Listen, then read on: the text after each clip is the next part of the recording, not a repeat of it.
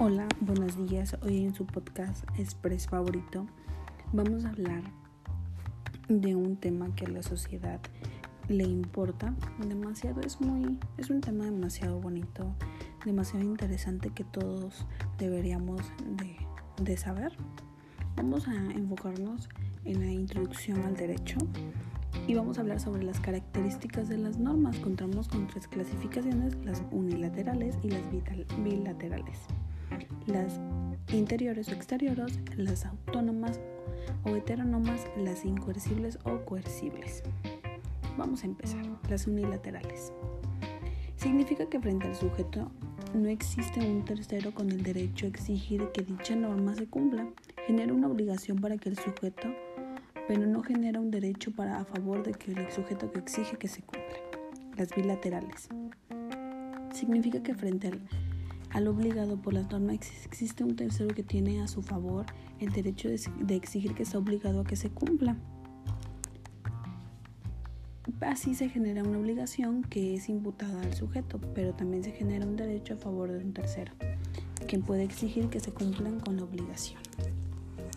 De ahí nos pasamos a la interior. El sujeto cumple con las normas de propia voluntad, que se exige o no es necesario que se despliegue una conducta, se da una situación más de conciencia. La exterior, el sujeto debe de, de extener una conducta. Esta conducta que realiza puede que se dé porque está obligado o bien porque simplemente quiso cumplir con la conducta que se le exige. La autónoma. La autónoma significa que el sujeto crea sus propias normas o bien es el mismo sujeto quien decide que, las normas, que algunas normas se les puede dar valor y por lo tanto cuáles cumplir y cuáles no.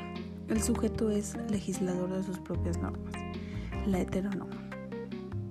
Significa que las normas son creadas por un tercero. El valor es significado por un tercero y después solamente tiene que cumplir con las normas que ya han sido establecidas por otro tercero. Aquí el sujeto pues es el, de las normas. Y bueno, nos pasamos a las dos últimas clasificaciones, las incoercibles y las coercibles. Las incoercibles no existe posibilidad de que el sujeto sea obligado a cumplir las normas. Eh, no se puede emplear la fuerza pública u de otro medio coercivo. Por lo tanto, el cumplimiento de la norma es posible de, la voluntad del sujeto. El coercible eh, es el sujeto que tiene que cumplir con las normas que aunque está en contra de su voluntad exige la facultad de hacer uso de la fuerza pública o de cualquier otro medio coercivo cuando no existe voluntad del sujeto para cumplir con la norma. Eh, se le puede obligar o se le puede imponer.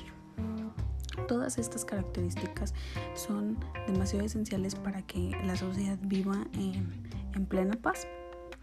Bueno, por último nos despedimos y espero que les haya agradado el tema características de las normas, que tengan un excelente día y espero pronto poder proporcionarles un podcast.